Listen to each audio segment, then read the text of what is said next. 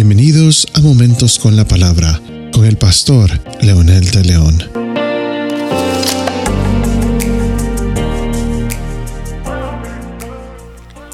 Simples, burladores, necios, aborrecedores del conocimiento. Esa es la forma en que el sabio Salomón se refiere a esas personas que desechan la sabiduría. Lo interesante es que eh, él hace les hace preguntas y les dice, ¿hasta cuándo, oh simples, amaréis la simpleza? Y los burladores se deleitarán en su burla, y los necios aborrecerán el conocimiento. Interesante que toda persona, todo individuo, todo hombre, toda mujer que no se deja llevar por el conocimiento de la palabra de Dios es considerado como eso, un simple, un burlador y un necio.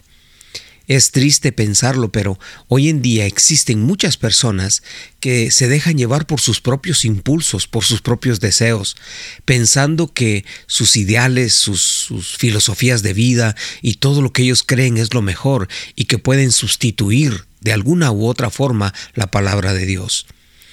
El, sabio Salomón lo declara y dice, la, la, sabiduría está en todas partes, clama en la calle, en las plazas, su voz se oye y clama en las esquinas de las calles en la entrada de las puertas de la ciudad pronuncia sus discursos. En otras palabras, el conocimiento no, no es exclusivo, no es para una élite. El conocimiento es para todos.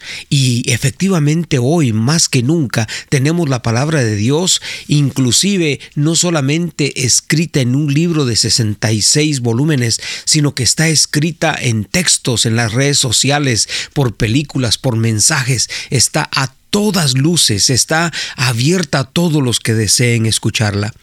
Lo triste es que justamente lo que dice el sabio Salomón es que esas personas simples, esas personas que no tienen ni la menor duda de pensar que lo que ellos tienen es lo mejor, que no tienen la menor intención de salir de su simpleza, siguen amando la simpleza y esos que se burlan de otros, que sí cambian y, a veces nos llaman de santulones, nos dicen que somos extremistas, que somos fanáticos, pero esa es la, la necedad de muchas personas.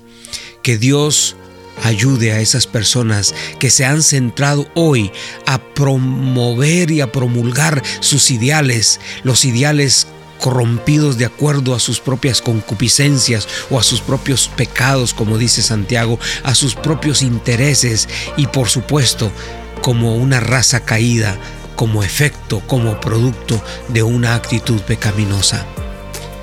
Abran los ojos, abran su mente, Dios sigue hablando, la sabiduría sigue corriendo, está allí y es para todos y todas que realmente reconozcan que lo necesitan. Ore conmigo diciendo, amado Dios, gracias por tu palabra que está corriendo, que está saliendo a la luz. Ayúdanos a entender que esa es la sabiduría que viene del cielo y que realmente nos llevará por el camino que tú deseas. En el nombre de Jesús te lo pedimos. Amén.